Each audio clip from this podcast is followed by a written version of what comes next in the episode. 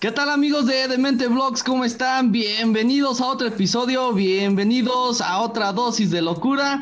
Soy Eder Enríquez y como siempre me acompaña Luis y Sergio. Sergio, Luis, ¿cómo están? Muy bien, Edgar, ¿qué tal Luis? ¿Cómo están todos ustedes ahí que nos están sintonizando, escuchando, viendo lo que sea que estén haciendo? Esperemos que se encuentren bien. Hoy por fin nos tocó la vacuna para los mayores de 30, de 30 en adelante. Así que si me ven un poco rojo con fiebre, es por eso. ¿No te salió este otro ojo escondido, otro brazo, nada todavía? Aquí en la, en la nuca como que sí estoy sintiendo dolor. De hecho me salió una cara por aquí atrás.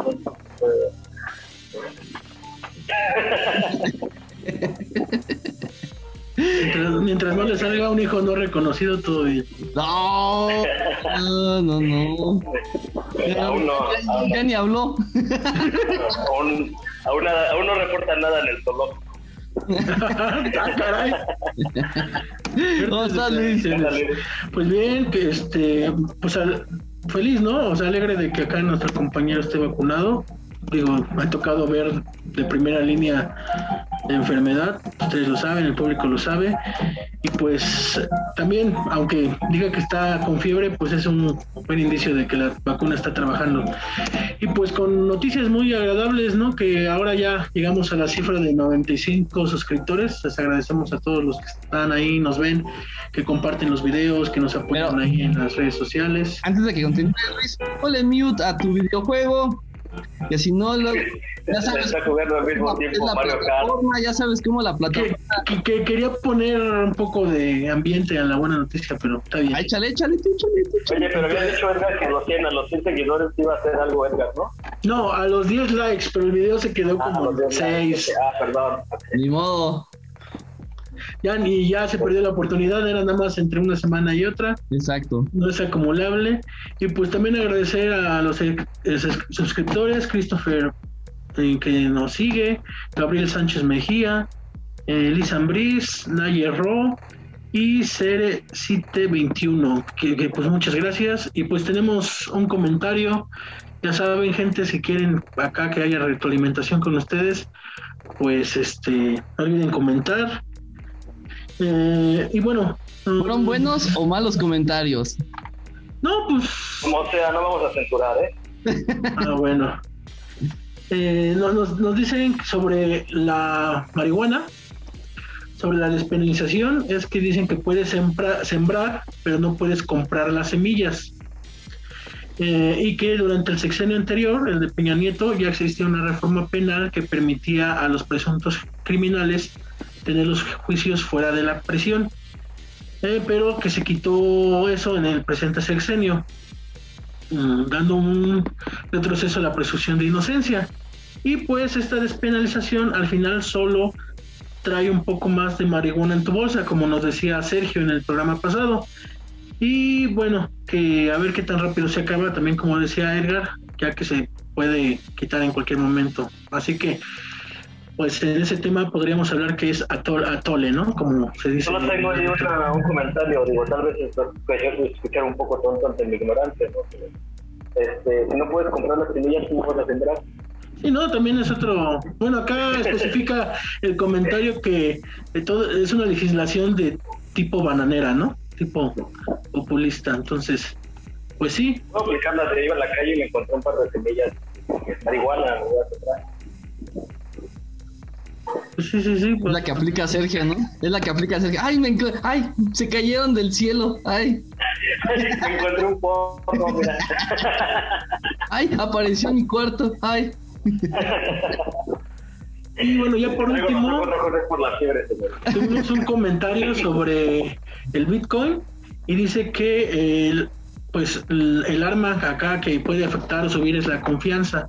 Mientras haya gente que le invierta, ah, pues el, Bitcoin podrá vivir. Mientras eh, ese prestigio o confianza lo pierda, pues es, es posible de que el experimento, por lo menos que ahora es, es eso el Bitcoin, pues puede ser riesgoso para quien quiere invertir.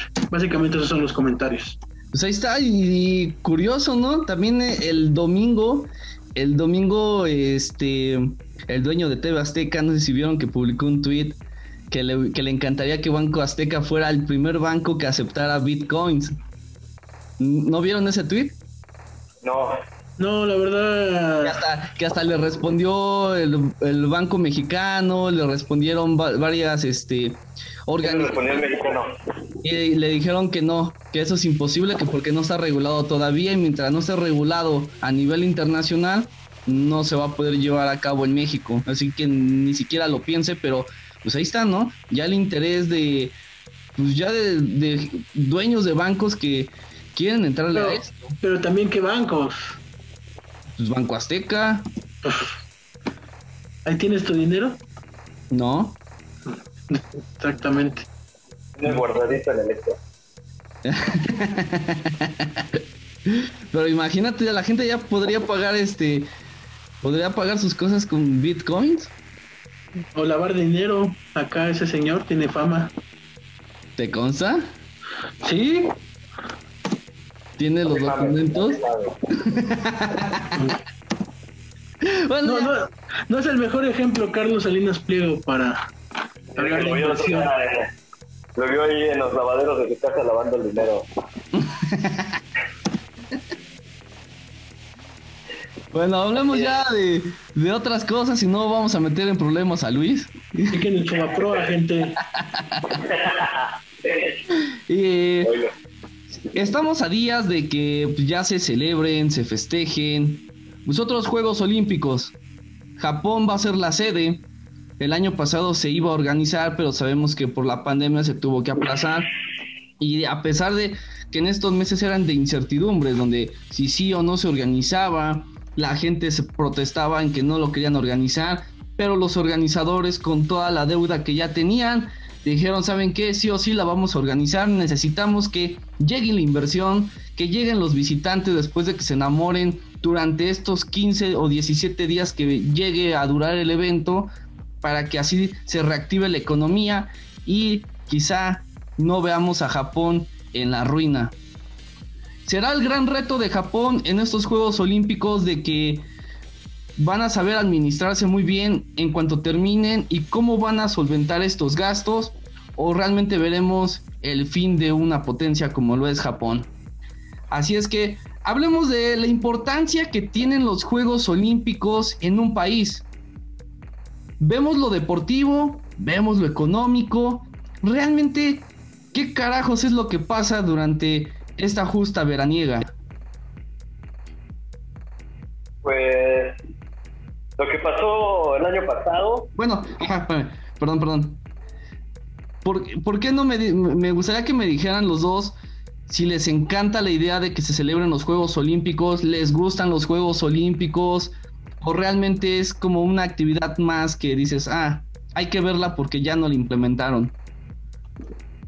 Mira, yo en lo personal, este, a mí me gusta el deporte, a mí me, gusta, apasiona mucho el deporte de diferentes disciplinas, atletismo, natación, escalada, eh, no sé, el skateboarding que se va a implementar en estos Juegos Olímpicos y se me hace pues muy apasionado, ¿no? O sea, es una manera en la que cual tú como atleta o deportista o fanático, aficionado a, cualquier deporte, ver a los exponentes máximos representantes de cualquier país, ¿no? Ya sea Estados Unidos, Japón, cualquiera que sea, tú ves la capacidad humana que se tiene para poder lograr obtener una presea, para poder romper un récord mundial, para poder concretar estas disciplinas con el máximo rendimiento de un ser humano. Creo que eso a mí se me hace muy asombroso. En el caso, pues yo recuerdo mucho los Juegos Olímpicos de Río también, los Juegos en donde estaba Usain Bolt, ¿no? Cómo rompía sus marcas, y son récords insuperables, ¿no? Son Michael Phelps también, son, creo que son, son récords que van a quedar ahí por mucho tiempo, porque no ha podido nadie, un ser humano en el planeta, poder lograr estas hazañas que han logrado estos atletas, así como muchos otros ejemplos, ¿no?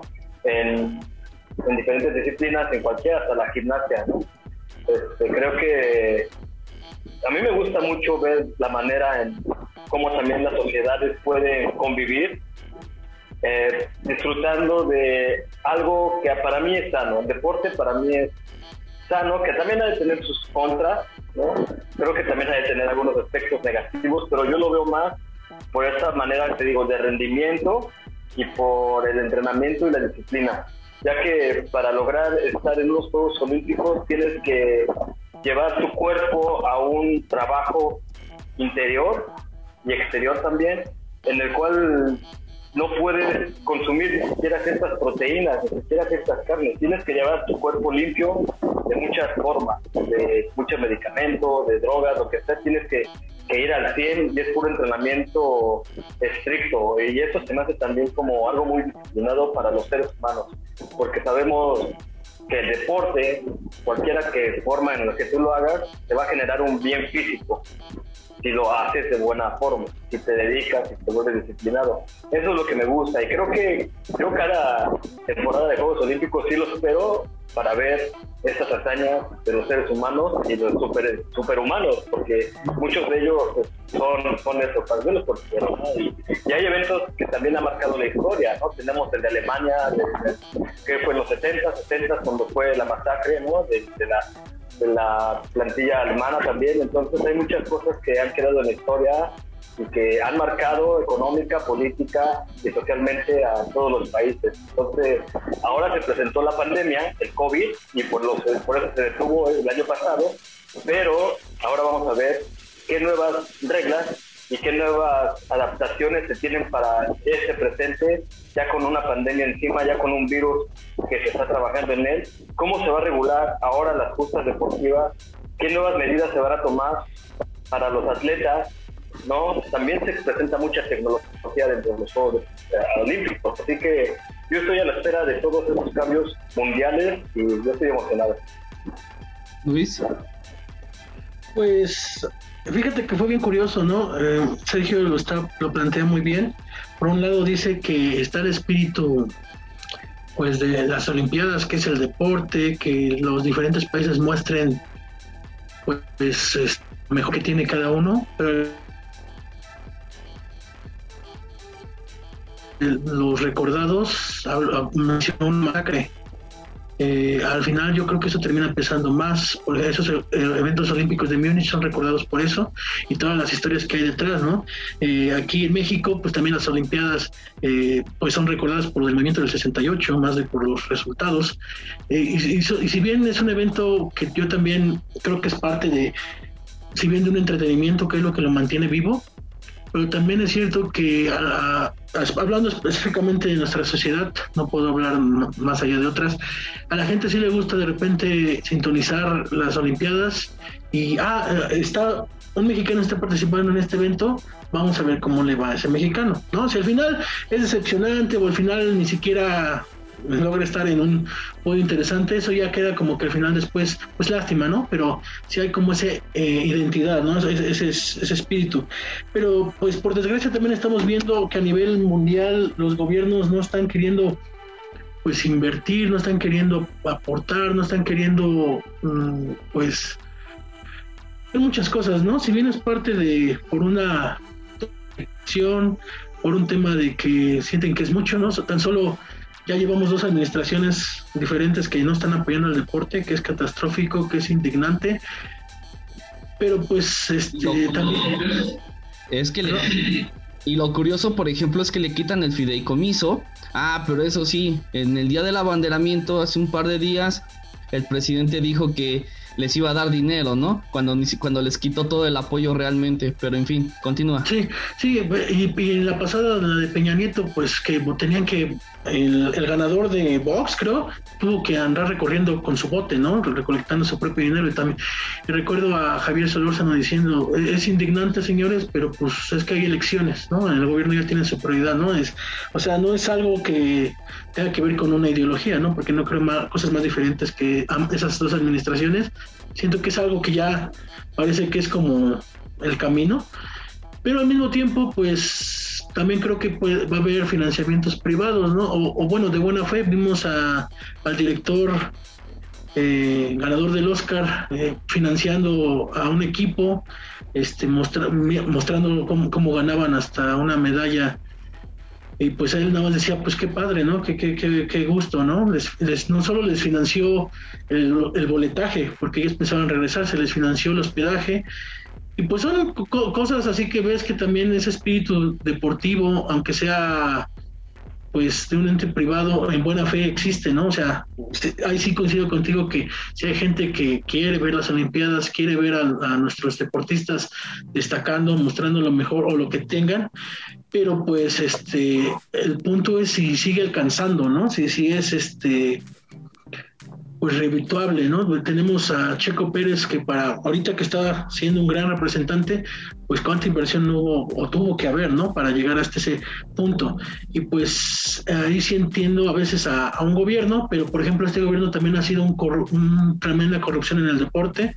Y es triste porque es una gran representante en, en el deporte que ella llegó a competir, ¿no?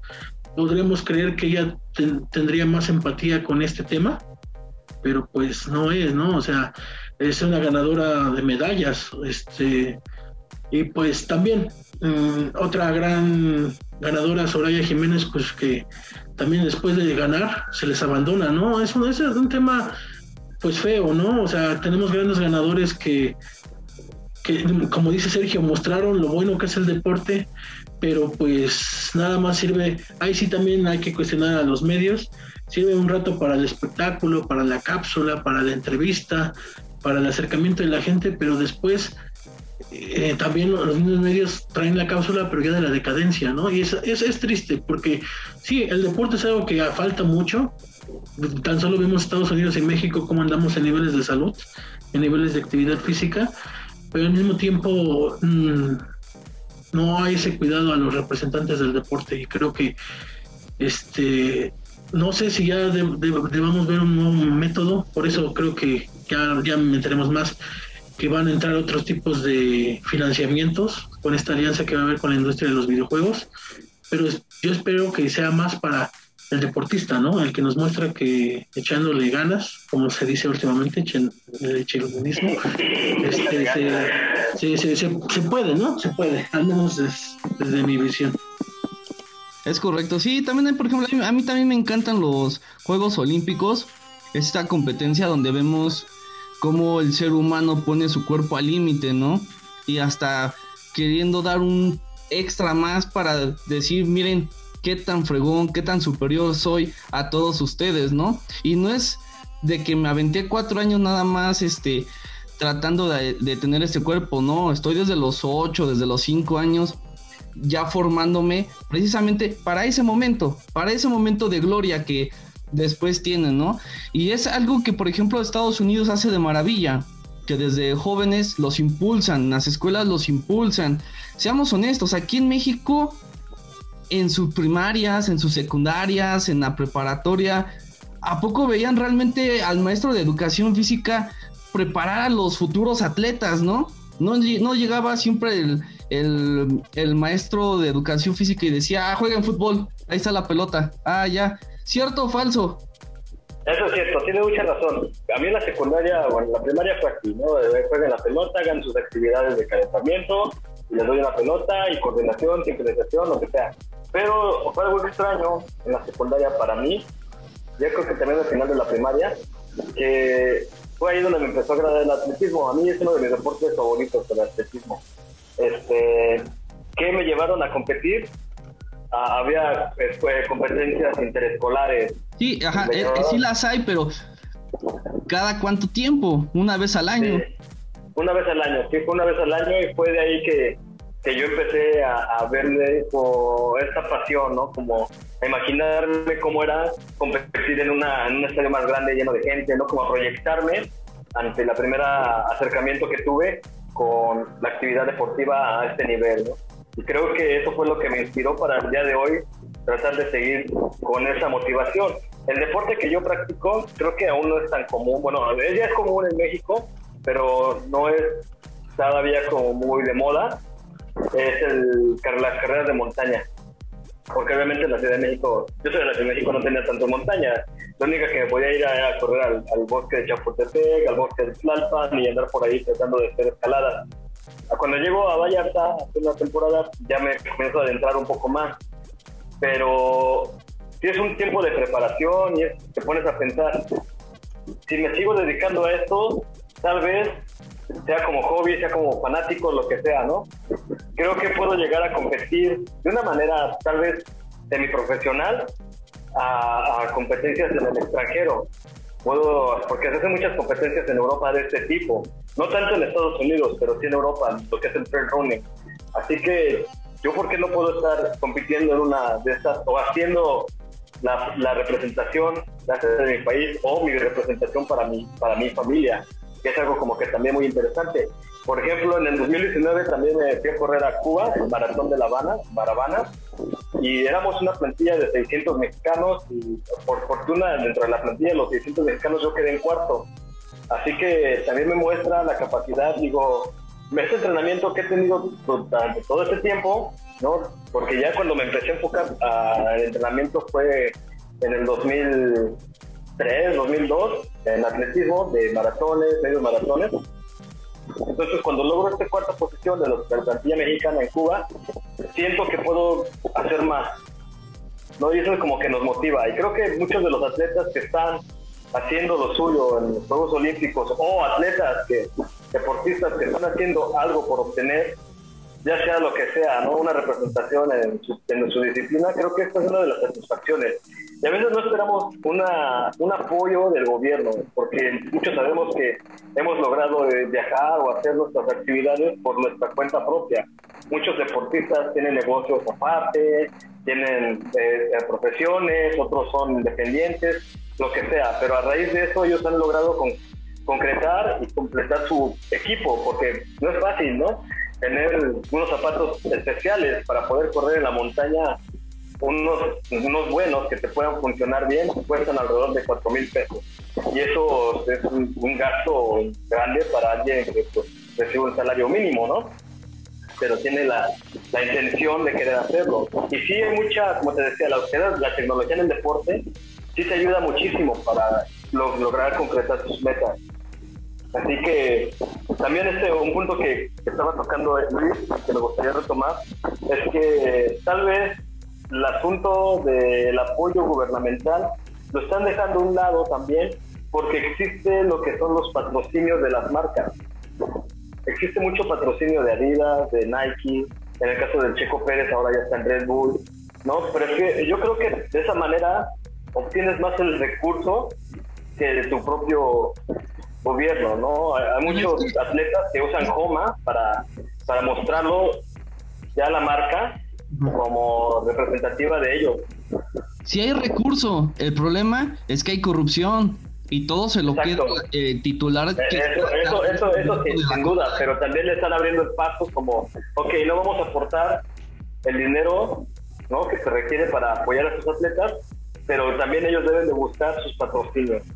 ¿no? También como que también está entrando ahí esta parte de los de las empresas privadas para poder apoyar al deporte.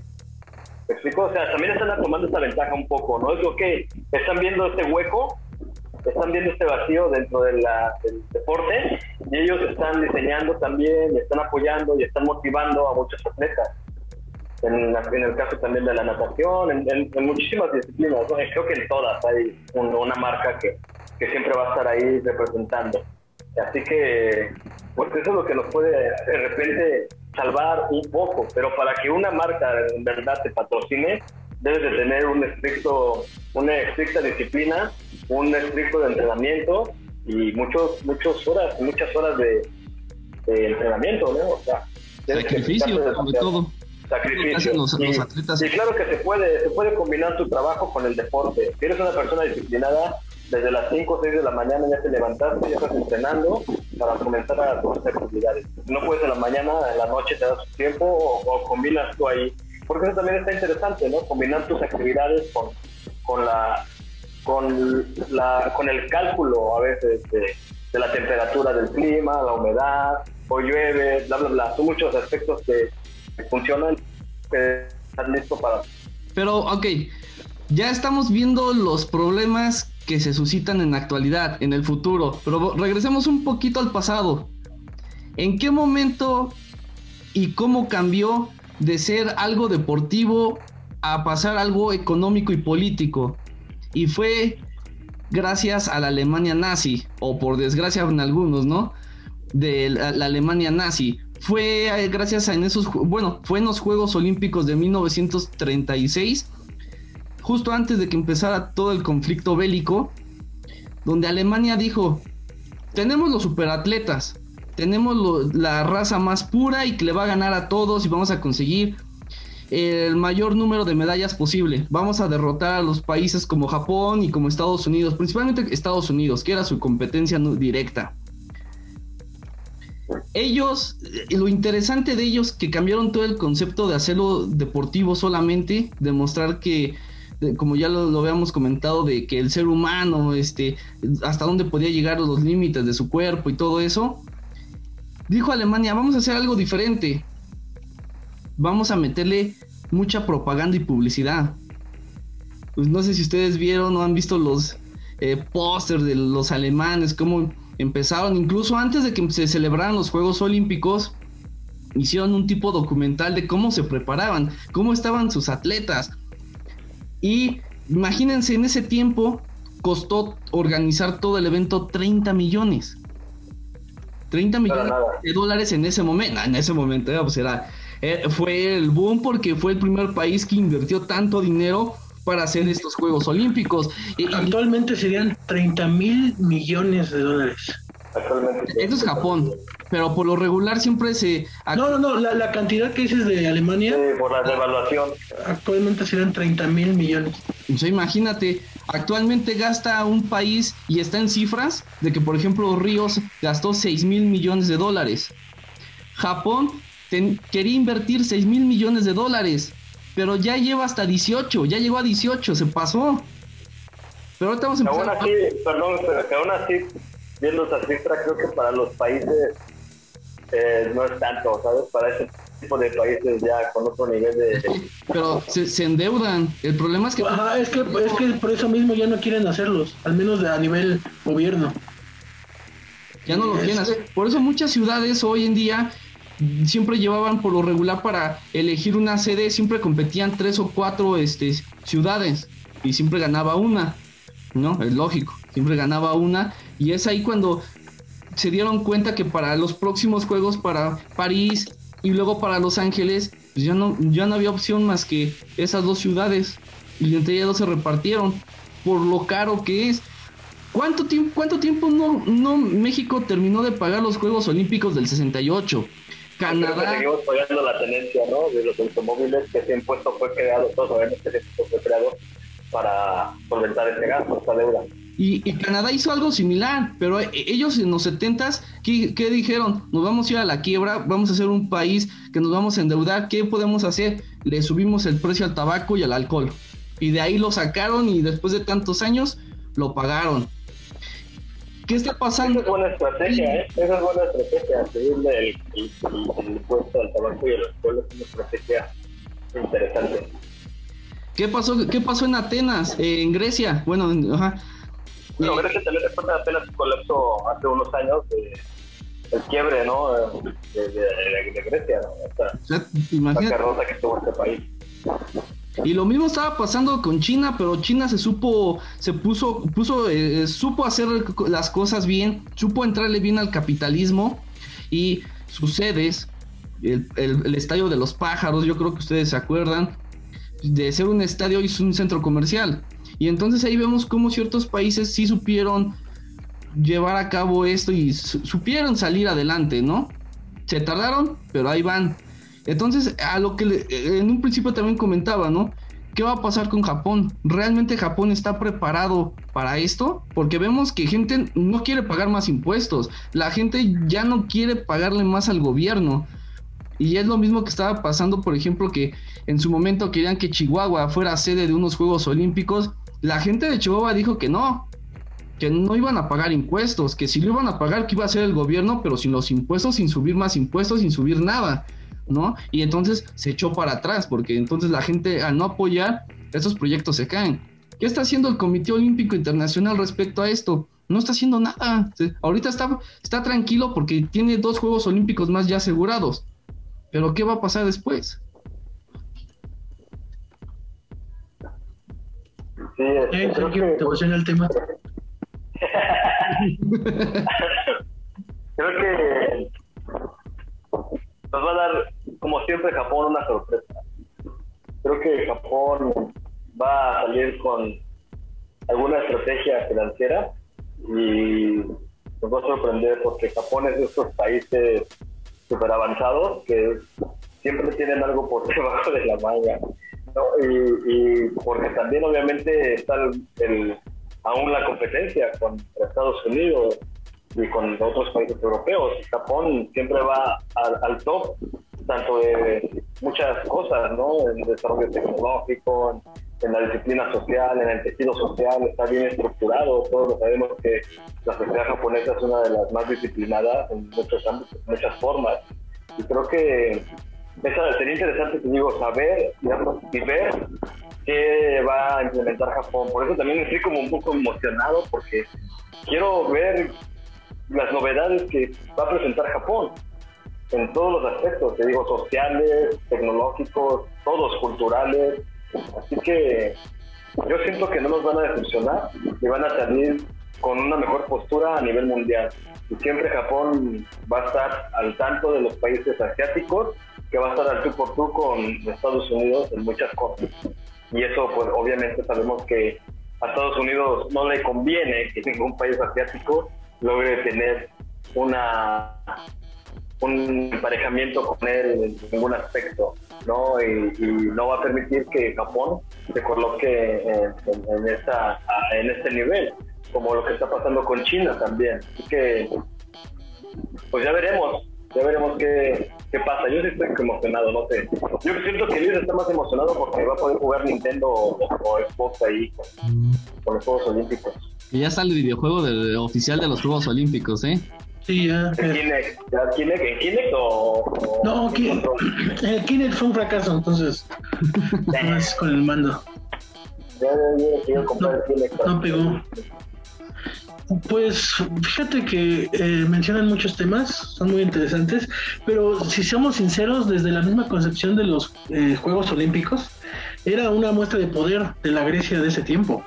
O sea, eh, Grecia se posicionaba como el centro del mundo en ese entonces. En los Juegos Olímpicos antiguos, era nada más Grecia, o sea, era competían nada más Grecia, no había nadie más. Pero recordemos que Grecia era varios reinos. Sí, pero competían nada más entre ellos, no era algo mundial como ya son ahora después. Sí, pero era una muestra de poder, o sea, si tú lo que te refieres es que eh, la muestra de poder fue en, Asia, no, sí, fue desde origen. El espíritu olímpico de del ejercicio, de, de, demostrar que sí. Por, eso, pero al final la, la, muestra no era tanto de quién es mejor pero eran reinos, por supuesto que siempre ha sido político. O sea, al final. Tiene, un perfil político, al final de cuentas, creo que sí tiene un perfil político, ¿no? Porque, pues sí, son a ver quién tiene la mejor sociedad, de cierta forma, el mejor, eh, el mejor personaje con la mejor habilidad deportiva. Entonces, obviamente, pues si tú eres del reino, no sé, de, de Luis, vas a querer mandarle a tu mejor representante, ¿no? Así como... Aquí invertimos en aguacates, vengan al reino el, el, reino del Bitcoin de Edgar, pues le vas a mandar a alguien ya diseñado por el Bitcoin, ¿no? O el reino de, los animales, que va a mandar otro animal para competir. Así que este, cada quien, pues sí, debe mostrar su, su, su, su tipo de sociedad con la que contaba, ¿no? Porque era como una representación de la sociedad y sigue siendo o sea, sigue siendo, nosotros te vamos a mandar, no sé, a unos atletas y es una representación de nuestra sociedad disciplinada y bla, bla, bla. es lo mismo. Sí, y de hecho, Japón, este, recordemos cuando tuvo sus eventos en el 64, eh, fue cuando mostraron que entraban a, la modernidad, ¿no? A la modernidad que hoy eh, es como referencia de Japón y que eso hizo o motivó al gobierno de ese tiempo para pelear eh, que se llevaron aquí en México, ¿no? Solo que la gran diferencia es que Japón este, había entrado a esa pues economía que era el pues, libre mercado, el, neoliberalismo, como también le llaman, este, y lógicamente logró costearlos. Y aquí en México pues estaba con una economía más, más de Estado, más este, regulada, más este, centrificada, y pues sí, tuvo que inventarse este, pues impuestos, ¿no? Y forma, y forma de pagar. Aunque al mismo tiempo eso resultó en muchos de los estadios que hoy sirven para otros espectáculos, ¿no? El propio Estadio Azteca. Entonces, este, Yo, yo sí siento que siempre han sido una muestra de poder, pero también son muestras de las sociedades, como bien dice Sergio, ¿no? Hablabas de Atenas, y si bien Atenas este, se superendeudó con esas Olimpiadas, también eso resultó en un pues en unas elecciones que llevaron al gobierno más radical de izquierda en, que yo conozco o que yo me ha tocado vivir. Que, y recuerdo que las consignas fueron para, para ese resultado no se podría estar peor y pues resultó que sí podrían estar peor, ¿no? O sea, pero sí son como un, muestreo estos eventos. Es que sí, ok, eh, entiendo que sí voy a construir un estadio y con la mejor tecnología. Mira, Sergio se está transformando, güey. Ah, la vacuna hizo. Digo que me da lo animal. Preséntala, o, preséntalo. Ella es la cumbia, la, es la cumbia. Es la cumbia. Este animal es pro perros, pro caninos. Porque si me la pongo a acariciar no se va a querer bajar de la tener. Está bien. ¿Y aquí va a costar la otra? Les decía de los estadios, ¿no? Se endeudan tanto de querer hacer un estadio super eh, con la mejor tecnología, como lo fue, por ejemplo, que sí, por, eh, sí fue un parteaguas lo que ocasionó México, ¿no? Los primeros Juegos Olímpicos a color, ¿no? Fue, la, fue el momento más clave de México, eso, del 68 y el 70, ¿no? Sobre todo el 68, los Juegos Olímpicos a color, pero el Mundial en vivo y en directo, ya, ya ahora sí, ya no horas diferidas, en lo que llegaba el cassette o la señal a, X país para que vieran ese partido, esos, esas competencias. Son, son, sí, entiendo que actualmente, insisto, fue gracias a, los, a la Alemania nazi de que todos estos avances se hicieron y sí fueron fundamentales y sirvieron porque se vio, se vio el avance de la ciudad, ¿no? Pero también fue un engaño. Realmente a poco México si era eh, moderno que nos pintaban durante los Juegos Olímpicos o durante el Mundial. Me pone, ¿no? me pone a pensar esto que dices, perdón que te interrumpa, pero es más de la administración de los recursos. O sea, también es una muestra de qué capacidad tiene un país para administrar sus recursos. ¿No? Y de qué manera los estás administrando. Y si realmente está, o sea, puedes medir casi casi el nivel de corrupción o el nivel de, de, de beneficio para otros, ¿no? Cuando, cuando ocurren ese tipo de, de, hechos deportivos, ¿no? Pero, por ejemplo, Ordaz no quería organizar los Juegos Olímpicos. No, los había heredado. Él, siempre, dijo, fue de los gobiernos, así que, como diría el actual gobierno, ¿no? Fue de gobiernos pasados, ¿no? De administraciones pasadas la culpa, ¿no? Él no los quería hacer, no le quedó de otra más que hacerlo y lo convencieron porque le dijeron que iba a haber más, este, más turismo, iba a haber más infraestructura de empresas que le van a posar a México, que sí pasó, ¿no? Pero hay que hacerlo. Estamos hablando, de un dictador. Exacto. Y entonces, a, lo que voy es de que todos se quieren endeudar, quieren hacer lo mejor de lo mejor, que vemos estadios como lo dije el de Atenas, como el está el de el de Río, que están abandonados, la Villa Olímpica, todos están abandonados. ¿Para qué inviertes tanto si después de 15 días los vas a dejar a un lado. Es inversión que no la vas a volver a recuperar. Por eso mismo digo que... ¿De qué manera vas a administrar los recursos? Sí, por eso mismo decía que a nivel mundial la tendencia, al menos desde los gobiernos, es ya no querer hacerlos, pues, este, y pues pretextos pues se inventan muchos, ¿no? Que, eh, que la corrupción, que el gasto, entonces eh, ahí sí es, es, un, es un debate, ¿no? Como mencionaba este Sergio, que posiblemente pues ya dejen, en ese caso, pues dejen este el control a, las empresas, ¿no?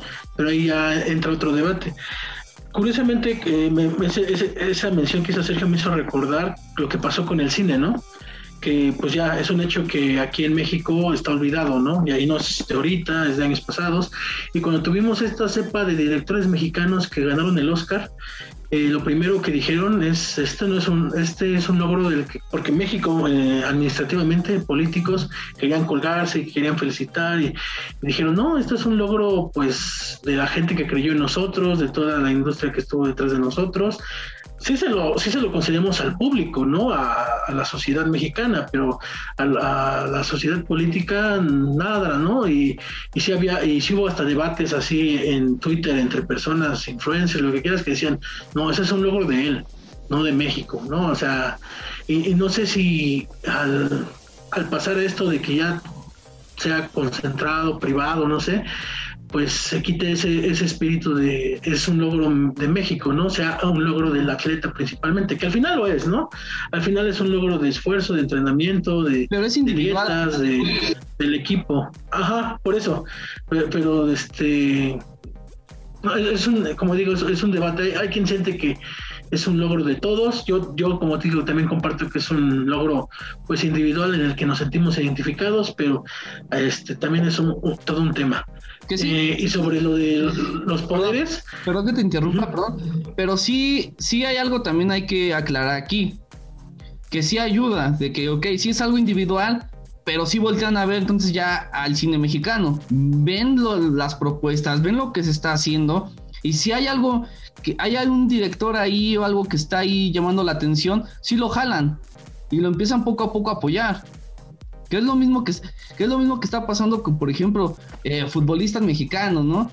de que sale uno bueno y, y ese bueno, quizá 10 se van y quizá no son tan buenos, ¿no? Y después de esos 10 llega otro que está que es igual de bueno y así van, ¿no? O quizá por uno van 10 y pero uno es el que realmente catapulta. También hay que pensar que, que el cine te puede mostrar este perfil de repente antisistema, con un discurso que obviamente no le va a beneficiar al gobierno.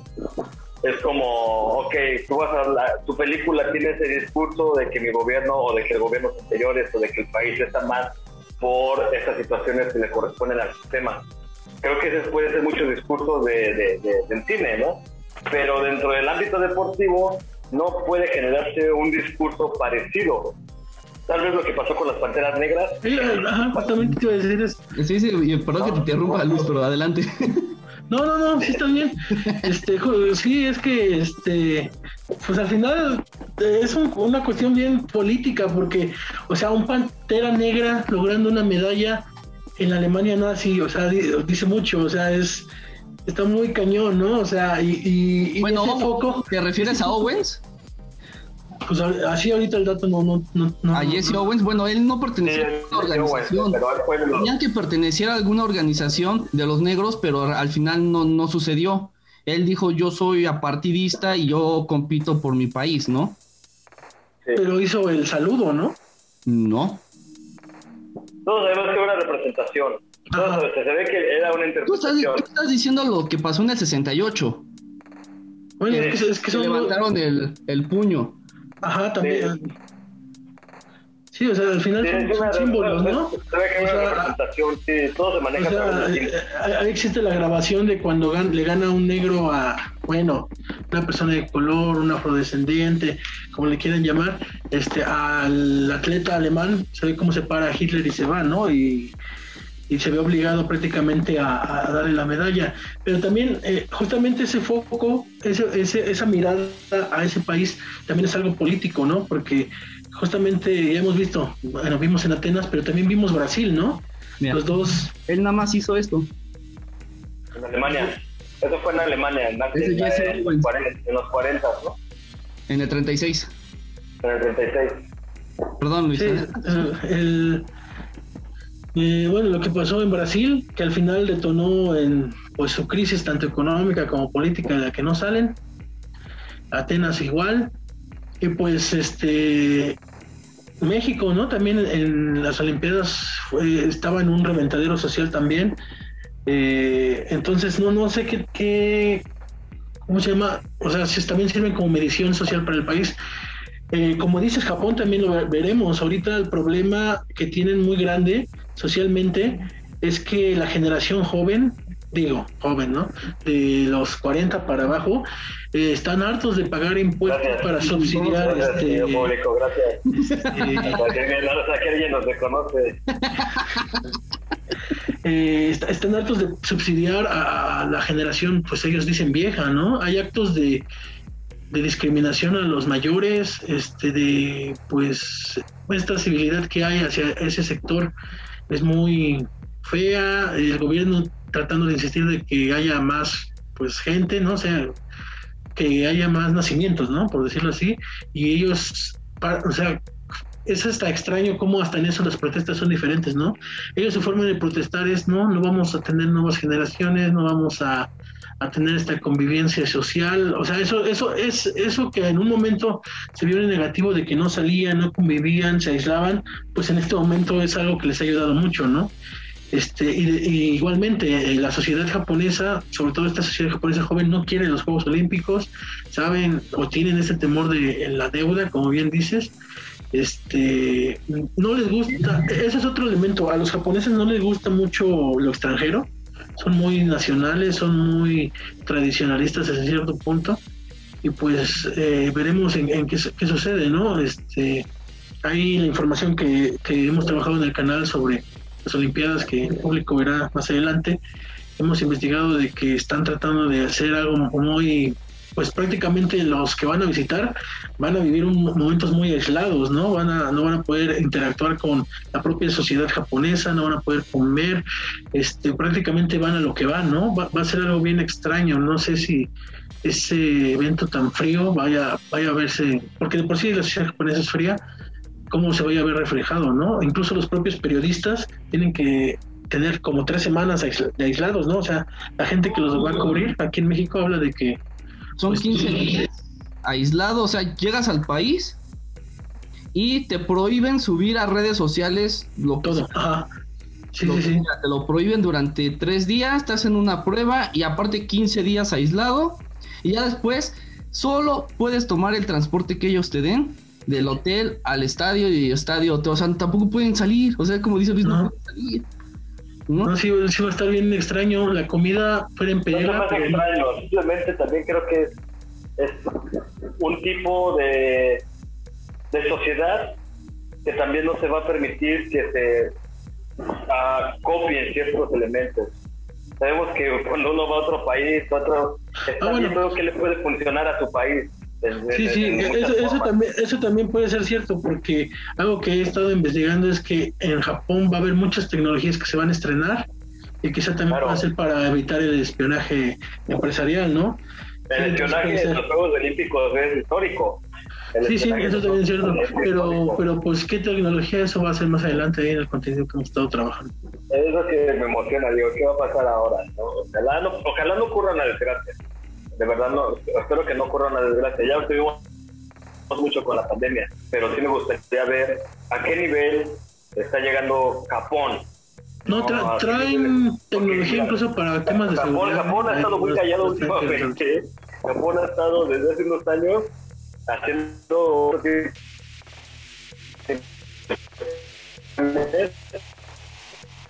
muy Japón es uno de los países como te digo más más, más disciplinados, más adiestrados y con un nivel en todos los aspectos fenomenal.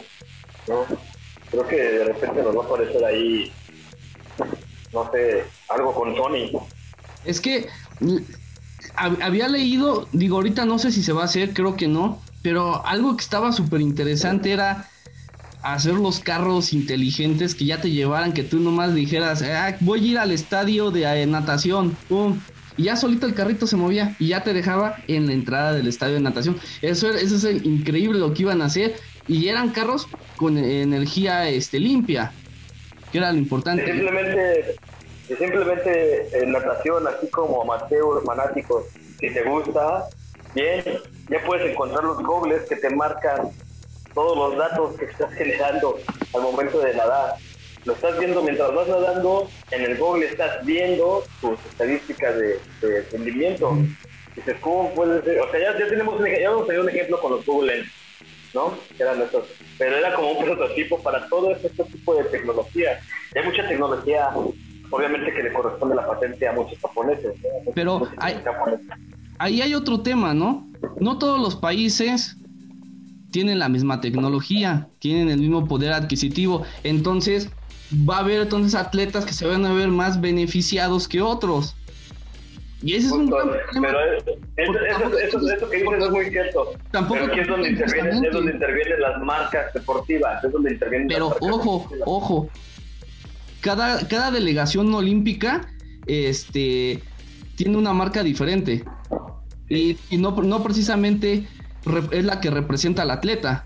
Que ese es el gran problema que hay de que un atleta con espido, por ejemplo, todo el tiempo se acomoda a su traje, a cómo se, cómo se desenvuelve haciendo el ejercicio. y llega otra marca, no sé, X, ¿no? Hugo Boss, y patrocina, pum, y hasta la tela es diferente, se vuelve todo diferente, se, así que hay un roce, se pueden lastimar los atletas, es un problema eso que el Comité Olímpico debe de organizar y debe de hacer unos, yo siento que debería de ser así, un traje especial y que sea universal.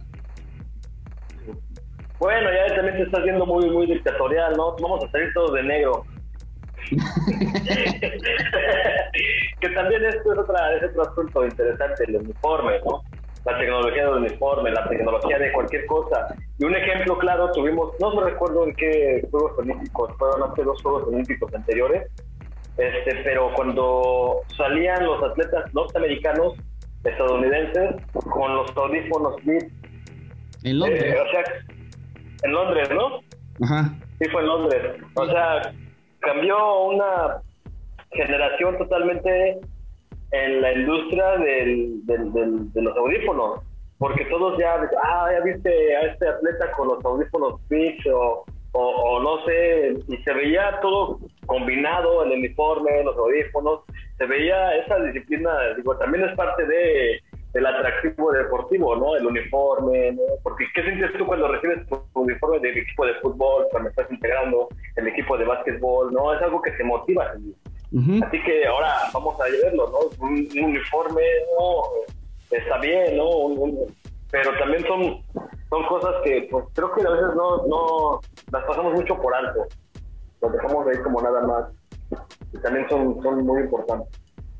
Sí, y, eso es lo que te decía, deben de hacer uniformes universales, ¿no? Porque ¿cómo vas a, como un atleta que tiene en un país como Estados Unidos, por ejemplo, que tiene más poder adquisitivo que otros, por ejemplo, Argentina, que Brasil, que me refiero a industria deportiva? Que, que, no tengan el mismo, la misma, vamos, la, la misma inteligencia en el uniforme y por eso no es más rápido que el de Estados Unidos, ¿no? Son milésimas de segundos y por eso no es, no es tan rápido y, por eso no puede conseguir, aunque sea la medalla de bronce, porque... Deben, de tener, un, diseño más o menos, digamos, estándar.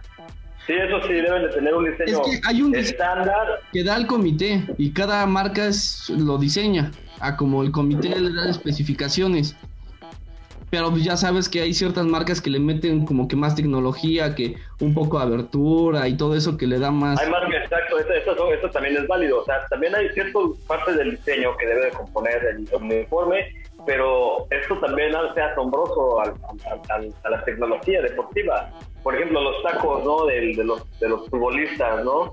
Hasta el mismo diseño del balón de fútbol, ¿por qué tienen esas formas, no? Es para también cómo la vas a romper, el, cómo va a romper el aire, ¿no? El balón cuando va girando, o de qué manera tienes que pegar al balón para que haga cierto giro, como las pelotas de béisbol también.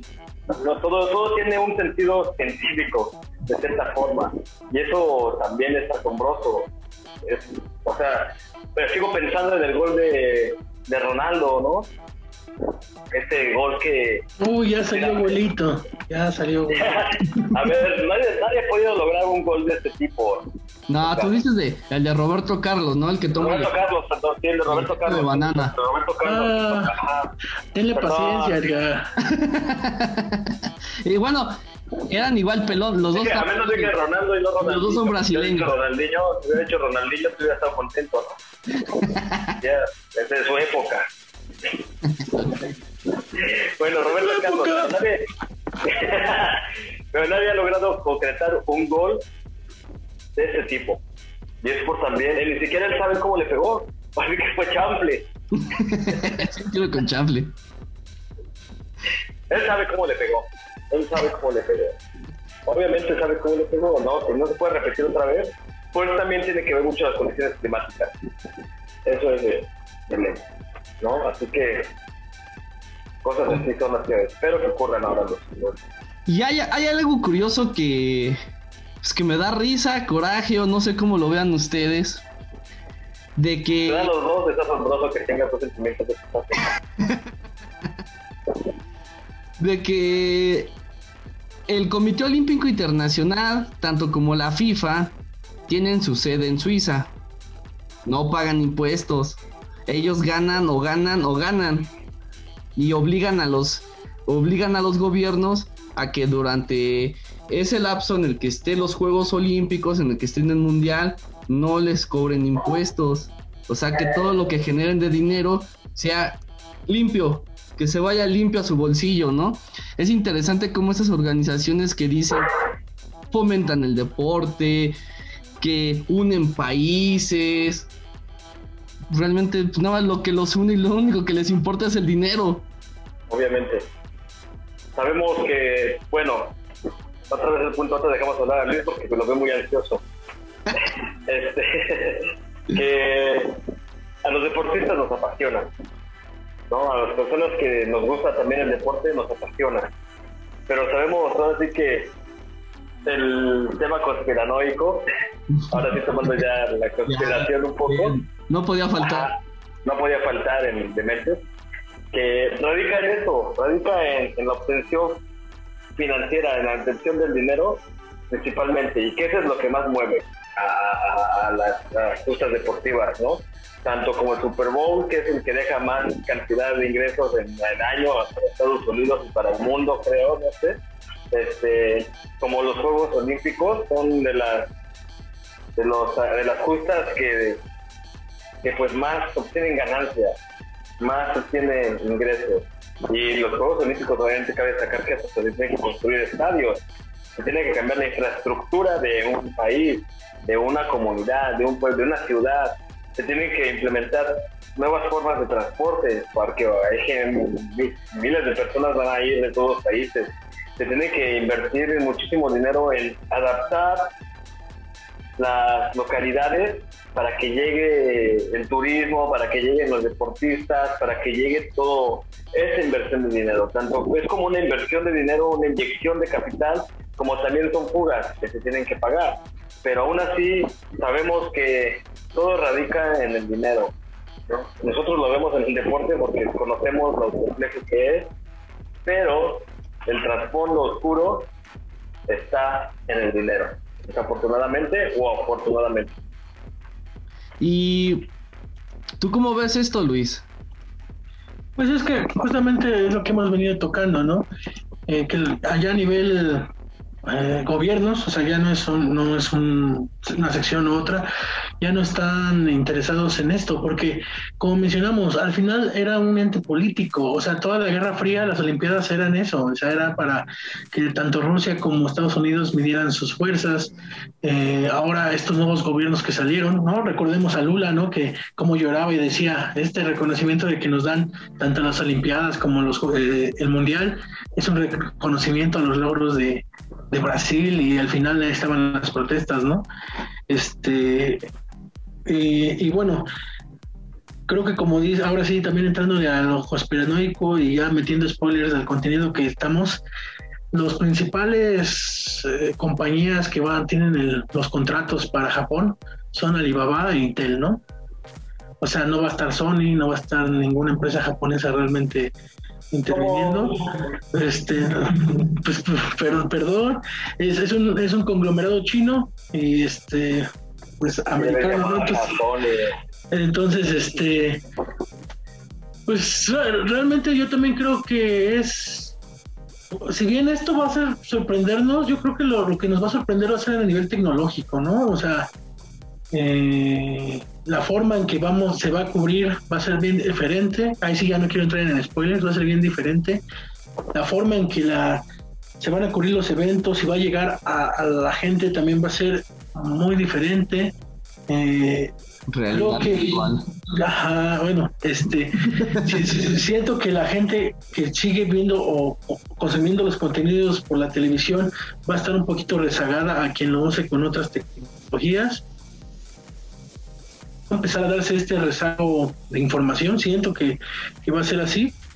Eh, y pues creo que va, va a ser más, o sea, digamos, ahora los grandes conglomerados, las empresas, van a ser ahora quienes manejen las, las Olimpiadas.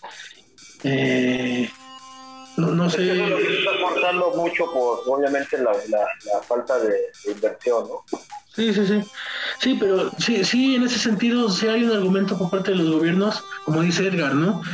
Yo qué gano, ¿no? O sea, yo gasto, yo invierto, yo... Y al contrario, tengo que pagar a los deportistas que traigan medallas, ¿no? Ajá, este, ¿qué, cuál, es eh, mi beneficio, no? Si bien estamos de acuerdo en que hay, también no está padre esa apatía que tienen los gobiernos con los deportistas, también que, que para realmente cuál es la función de, como dice Edgar, del Comité Olímpico, ¿no? solo es este que este grupo eh, de poder que está detrás del evento indique ahora va a ser aquí porque este va a ser el punto la corrupción que ya sabemos que existe eh, es decir, un país que quiere destacar dice yo meto tanto dinero porque quiero destacar eh, que quiero mostrar mi poderío pues ahí, ahí sí no sabemos no y realmente ¿qué tanto, qué, qué tanta voz tienen los propios participantes, no? O sea, ¿qué, qué, qué tanto, ellos son los protagonistas, ¿no? Pero qué tanto, digo, en el fútbol ya se, ya se está dando, ¿no? Los, deportistas también ya están empezando a tomar voz, ¿no? Se criticó mucho a Cristiano Ronaldo que, que quitó la coca, ¿no? O sea, los periodistas, este, híjole, se me hicieron un poco, lo voy a decir, despreciables de, de Gómez, a ver, a ver, a ver, él, este, él tiene su derecho a de que su imagen no quiere estar relacionada con la coca, la Coca-Cola.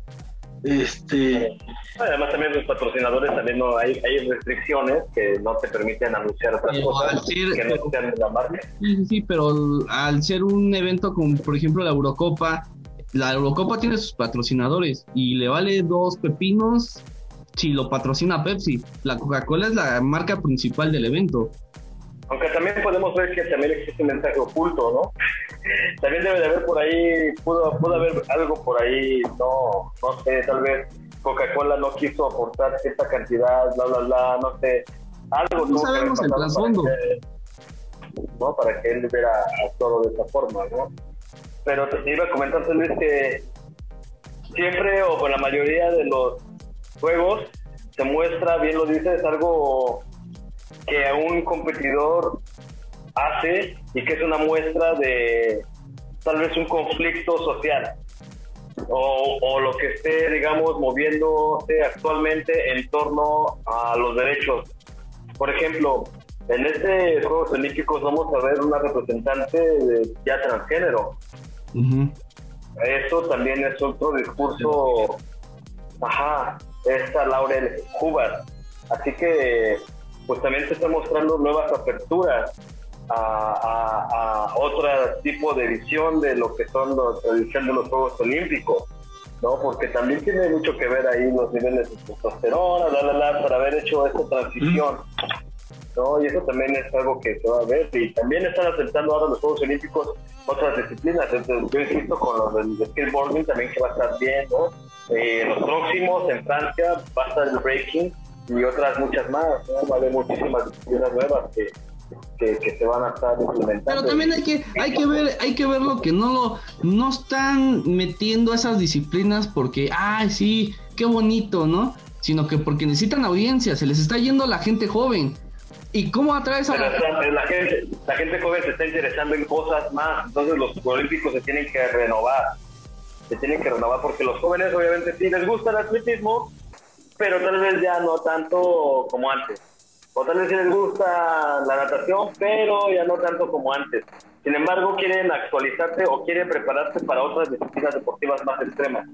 ¿Me explico? Tal vez el día de mañana, no sé, las carreras de montaña, el trail running va a ser parte de los Juegos Olímpicos. Exacto, es como por ejemplo, en, esos Juegos Olímpicos el karate va a estar, pero en Francia ya dijeron que ya no. ¿no? Entonces cada, yo creo que cada disciplina que se va a ir añadiendo, el siguiente país sede va a decir si sí o no se queda este deporte, ¿no? E, e, es, algo interesante y algo curioso que, va que vamos a estar viendo, vamos a estar detallando durante los próximos años, años y años y años. Las próximas semanas al menos. Sí, y, les decía que, por ejemplo, el Comité Olímpico todos los que forman parte de ello, los que según van y checan a la ciudad candidata y, van, son unos rockstar. ¿Y a quién me refiero? O sea, ellos llegan tres representantes a checar cómo está la ciudad, ¿no? Supongamos que aquí en México se va a hacer, ¿no? Supongamos que México, la Ciudad de México va, va a competir con otras ciudades, ¿no? Con Iztapalapa, no una ciudad, ¿no? Estoy inventando, estoy diciendo tonterías, pero vamos a suponer que cada del país. la utopía de Edgar, la casa. vamos a suponer que. el, gobierno de la cuarta va a invertir en, en Iztapalapa con una estatua del líder, una pirámide tecnológica. Aquí en Santa Marta vamos a construir el estadio para el ¿No? Entonces, vienen tres representantes y aquí me refiero que viven como rockstar en este tiempo en el que vienen. Aparte de que les dan soborno para que digan que todo está de maravilla, les dan hoteles cinco estrellas, comen en restaurantes que tengan ya el este Michelin, sabemos que Michelin ya es... Exacto, sabemos que ya son cada restaurantes que dices, ah, mis respetos a nivel internacional. Les, les, rentan carros último modelo y nuevos, ¿eh? Nuevos, que no estén este, usados. O sea, hay cada detallito y que dices, oye, ni siquiera, no sé, los Rolling Stones me lo piden, ¿no? Me quieres para ti solito el, el edificio completo, el hotel completo para ti, ¿no? O sea, no. Y entonces ahí como vemos también cómo se empieza a dar toda la mafia. Imagino que así es también la FIFA, ¿eh? Claro, oye, pero siendo honestos, a ver, si tú fueras representante de los Olímpicos, ¿no pedirías un Ferrari? Nah. para, para ir a Chapalapa a ver si puede crear. no llega ni a la esquina. bueno, digo, sí tienes mucha razón en eso, ¿no? Sí tienes mucha razón que, esos presupuestos o ya esta situación de, la representación de los olímpicos se lleva a un nivel extremo en tanto gasto, desperdicio financiero cuando realmente los atletas están sufriendo eh, pues por querer sacar adelante sus, sus, deportes, ¿no? sus actividades. Pero es, es así como se maneja, es así, afortunadamente es así como se maneja y, ha venido siendo y no sabemos si vaya a cambiar. Que cambien, híjole, quién sabe, ¿eh? Quizá vamos a tardar un, igual un par de años, décadas, pero yo creo que sí cambia, ¿eh? Está riendo Luis porque ya estar pensando. Va, va a ser el mundo como en Star Wars, esto va a ser igual. ya para finalizar, conclusiones, ¿qué va a estar pasando con... ¿Qué, va, qué, qué podemos esperar de estos Juegos Olímpicos? ¿Qué va a pasar con, eh, con Japón? ¿Realmente preparados o no van a estar preparados económicamente para lo que viene después de que finalicen estos juegos? ¿Qué va a ser? ¿Qué está haciendo Francia? ¿Qué está haciendo Los Ángeles? Las próximas sedes olímpicas. ¿Realmente le van a competir a la tecnología o ellos van a apoyar un poco más a la austeridad? Que es como por ejemplo lo que quieren hacer en Los Ángeles, ¿no? Ya está el estadio, ya está todo, quizá hacer una zona más sustentable, quizá meterle más tecnología. No sé, por ejemplo, estos Juegos Olímpicos de Tokio van a ser en 8K. Vamos a ver 16K, vamos a ver 32K después. ¿Qué va a pasar? ¿Qué vamos a, esperar? Hologramas, ¿eh? Los hologramas, eso sería fantástico, ¿eh? Imagina que se puedan desarrollar actividades deportivas con hologramas, no, no tienes que ser presencia en el país, sino no puedes ir al país a donde están los Juegos Olímpicos a través de un holograma puedes hacer la representación desde tu casa o desde tu país donde estás. Pero es que también ahí viene otro problema, el hackeo. Si no hay, hay deportistas mañosos y de por sí se dopan. Bueno, también va a haber un representante en Ferrari viendo, viéndote en Zapalapa, ¿no? Que estés mandando bien la imagen estés hasta Francia, ¿no? Creo que puede ser la manera, ¿no? O sea, siempre va a haber alguien ahí que que va a ser como un juez, ¿no? Siempre va a existir un juez en estas situaciones, pero, pero sí, creo que Japón, a mí me gusta mucho la cultura japonesa. O sea, creo que he leído algunas cosas, no, pues no, puedo, ser, no puedo decir que soy erudito oculto en cultura, pero sí me gusta mucho. De hecho, no puedo, creo que ni caminar en Japón por algunos tatuajes que tengo, que no son bien vistos por, por japoneses, que la gente de allá. Digo, nada más me pongo una máscara o me cubro algunas cosas en los brazos y ya podría hacerlo, ¿no? pero digamos, no podría entrar a, baños públicos, no podría entrar a ciertos lugares por, Pero ya también todo, eso ha cambiado, ¿no? Yo creo que ha cambiado poco ya en esa cultura de aceptar ya malos tatuajes, ¿no? Porque lo que pasa es que los tatuajes están muy relacionados con la mafia, ¿no? Ajá, los yakuza. este, y como son muy tradicionalistas, no, es que a pesar de que es un país con mucha tecnología, son muy, muy tradicionalistas, muy conservadores. Pero, pero a ver, eh, yo vi un documental de que, por ejemplo, voy a ponerme en el caso de las parejas, ¿no? De que siempre era con asiáticos con asiáticos, ¿no? Japoneses, japoneses, coreanos con coreanos o a un asiático, ¿no? No te podías mezclar con alguien de, de México, alguien de Estados Unidos, ¿no? Que no. Es un extranjero. Bueno, vamos, extranjero ya ha cambiado poco a poco esta mentalidad. Quizá la gente grande era la que así pensaba. Los papás ya están así como pensando de que, ok, como que sí, como que no, qué beneficios puede traer para, pues para, para nuestra familia, ¿no? Pero yo siento que estas generaciones de, por ejemplo, de nosotros, ya está cambiando completamente esto, ¿no? Ya no, tienen, pareja. No, pues, seguramente esto que tú mencionas ya cambió Japón va este, paso adelante. ¿Puedes repetirlo? Esto, que tú Japón, ya entendió que no hay que hacer humanidad. Ya, esos, esos, esos tabús ya están, ya están. ¿Puedes repetirlo? Es que se trabó, güey. Sí, este, tres, dos. Esto que tú mencionas, creo que Japón ya está adelantado 10 veces, 30 veces más. Ellos ya conciben esta situación de otra manera. Ellos ya se desarrollan, ya conviven sin problema, pero con otra visión más desarrollada y no sabemos realmente bien qué tipo de, cultura es porque pues no hemos ido a Japón, no hemos tenido contacto con nadie afortunadamente, pero yo creo que sí ellos ya están en otro nivel, ya están en otro canal. Simplemente las sociedades europeas con las que más o menos podemos tener convivencia, los estadounidenses, ¿no? Sabemos el tipo de diálogo, el tipo de discurso que traen, los, modos, los valores que demuestran. Sabemos que son diferentes, pero también de cierta manera más avanzados, ¿no? O sea, hay ciertas concepciones que nosotros aún no podemos superar, ¿no? Socialmente, pero que ellos ya las trascendieron. Pero también hay cosas que nosotros ya superamos y que ellos no, cada sociedad es distinta, pero en el caso de Japón, creo que ellos ya están en, otro plano, ya ellos ya llegaron a Marte, ya Luis, ¿qué podemos esperar de estos Juegos Olímpicos y de Japón?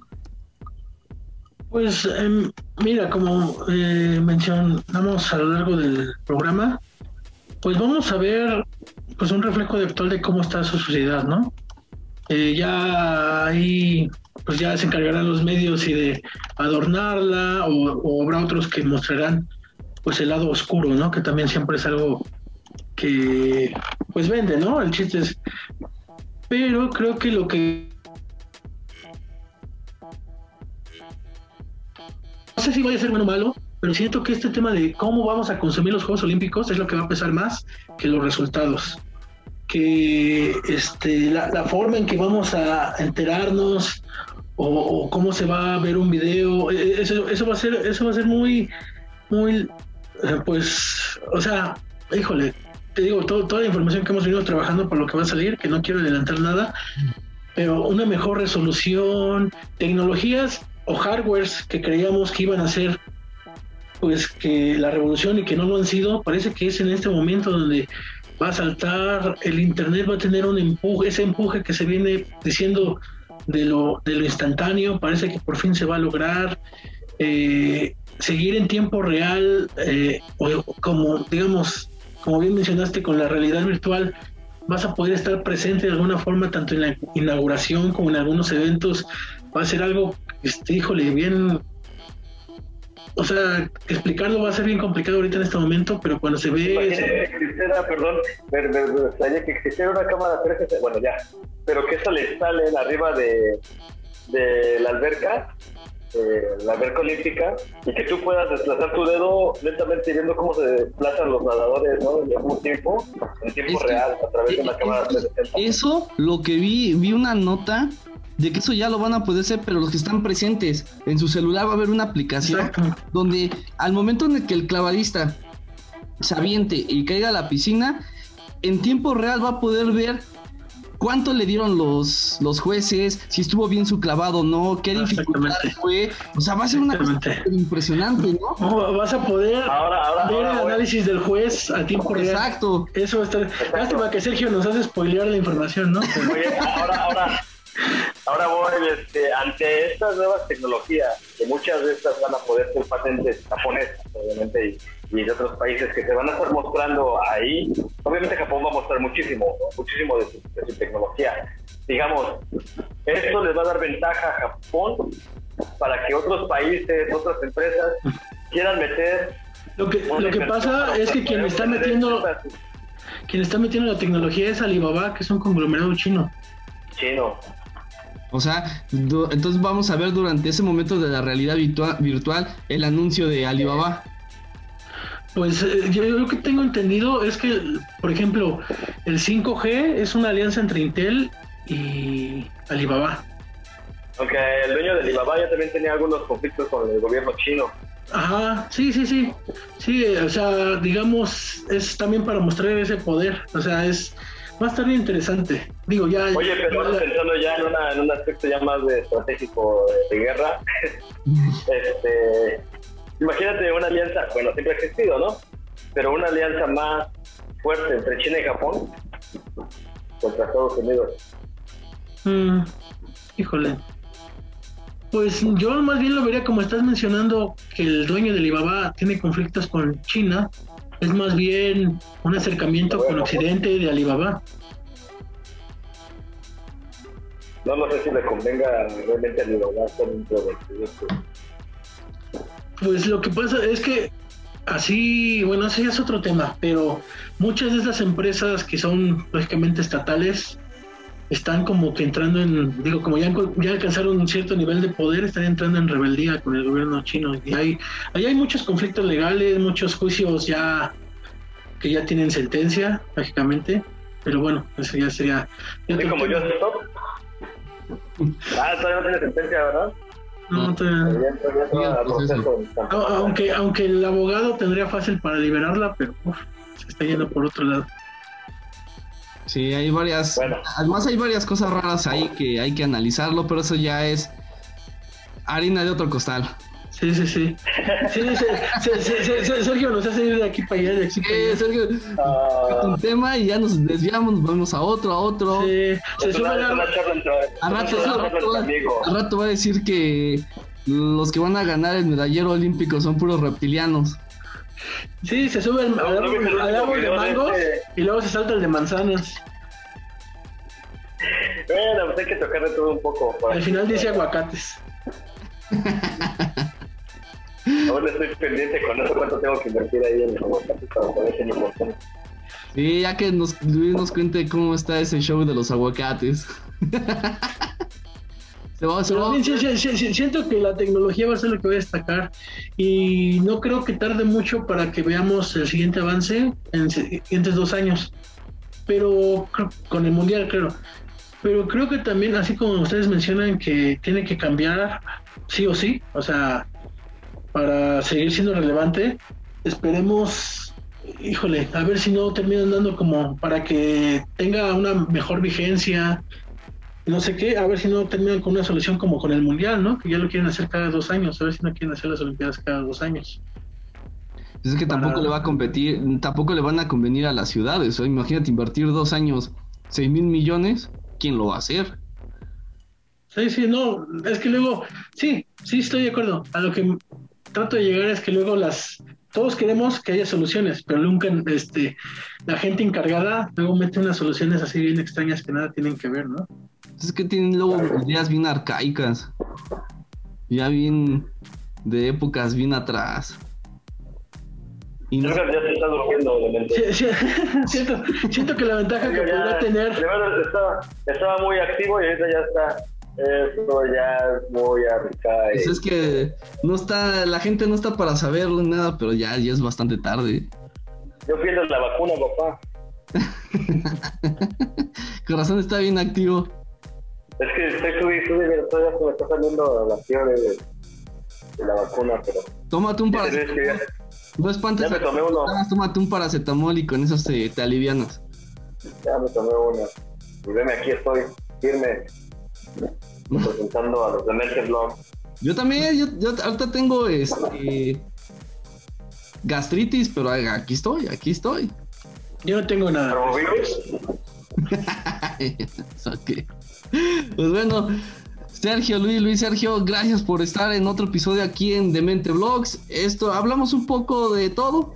hablamos de todo lo que engloba los Juegos Olímpicos. ¿Quién fue el culpable de que hoy fueran tan caros los Juegos Olímpicos? Ya lo mencionamos. La Alemania nazi. A, raíz de eso, pues hoy en día conocemos a cómo son los Juegos Olímpicos. Pues ya veremos qué va a pasar con la delegación mexicana, cuántas medallas van a conseguir su pronóstico de ustedes, ¿cuántas medallas pueden conseguir? Híjole, van muy buenos atletas a los maratones, a, la marcha y,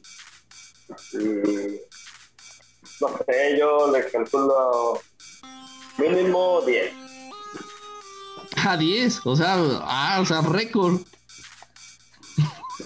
Probablemente. Sí, le está afectando la vacuna, ¿eh? Le está afectando la vacuna. prácticamente, es toda, todas las Oye, categorías. Al menos, al menos mi utopía es más tangible que la utopía de los Olímpicos en Chapalapa. Pakistán se Oye, Iztapalapa puede ser un país, ¿eh? ¿Sí? ¿Pejistán? República de Pejistán. Luis, crees que pueda conseguir México? O si es que puede conseguir una medalla. Yo creo que va a conseguir tres.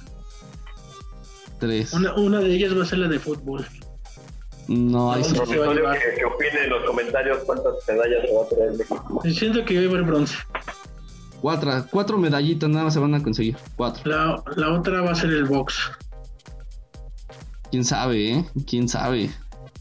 Donde sí puedo, donde sí veo que pueda conseguir y pueda ser una sorpresa. Y eso porque tenemos a una gran representante como Gaby López en el, en el golf. Creo, ah, esa es la otra. Pero, pero ella porque tiene mucha inversión detrás, o sea, tiene mucho. Sí, sí, sí. El, golf es un deporte, el golf es, digo, es un deporte de niños, es un deporte sí que obviamente no te va a patrocinar el gobierno, ¿no? Y que tienes que encontrar patrocinios. la gente que está dentro del golf sabemos que es muy llenada también nuestra forma y se lo exigen los patrocinios, ¿no? O sea, tienes que aplicarte o no te da Y ojo con lo que pueda pasar en gimnasia, ¿eh? Esa chica va con todo. Híjole, no sé. No sé. No, ahí puede dar una sorpresa, ¿eh? Ojo, ojo. No, está, está, muy cabrón. Ahí, por ejemplo, Japón también tiene un equipazo, ¿eh? Sí, sí, sí, Japón va a tratar Los americanos, los estadounidenses Japón va a tratar de ganar el medallero en esos juegos, pero no creo, ¿eh? No, creo. no, no, pero en gimnasia específicamente. ¿Y quién va a tener más medallas? Híjole, yo creo que China, ¿eh? Yo creo que China puede ganar otra vez el medallero, ¿eh? Es entre China y Estados Unidos. Estados Unidos, Estados Unidos no se va a dejar. Qué curioso, ¿no? Cuando antes era la Unión. Y Alemania, obviamente, tampoco. Pobre Putin, bueno. quería destacar. Rusia, bueno, la Unión Soviética puede hacer Juegos Olímpicos y tener las medallas que quiera ahí en su país. Es necesario venir a, ir a Japón para a tener tantos superhombres. Ellos ya los tienen. Creo que todos los, los ciudadanos son capaces de hacer todas las disciplinas deportivas al mismo tiempo. pues bueno, se nos acaba el tiempo. Déjenos sus comentarios cuántas medallas podrá conseguir México y cuántas de esas el gobierno actual se va a levantar el cuello y va a decir gracias a nosotros se consiguieron esas medallas. Ahí nos estaremos viendo. Disfruten este episodio. Estén atentos a todas las cápsulas que tenemos de los Juegos Olímpicos. Bueno, si es que un personaje, el que está aquí abajo, nos termina mandando guiones y su voz en off para terminar de armar todos estos episodios especiales rumbo a Tokio 2020. Saludos desde, la, desde la futura República de Pejistán. Nos despedimos. Nos vemos, cuídense.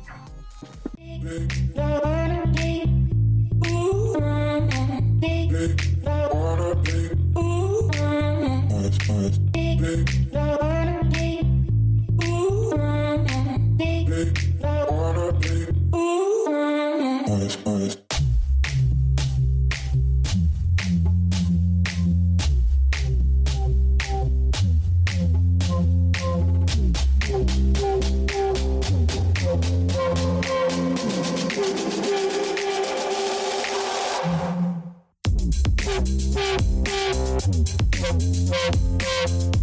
We'll be right back.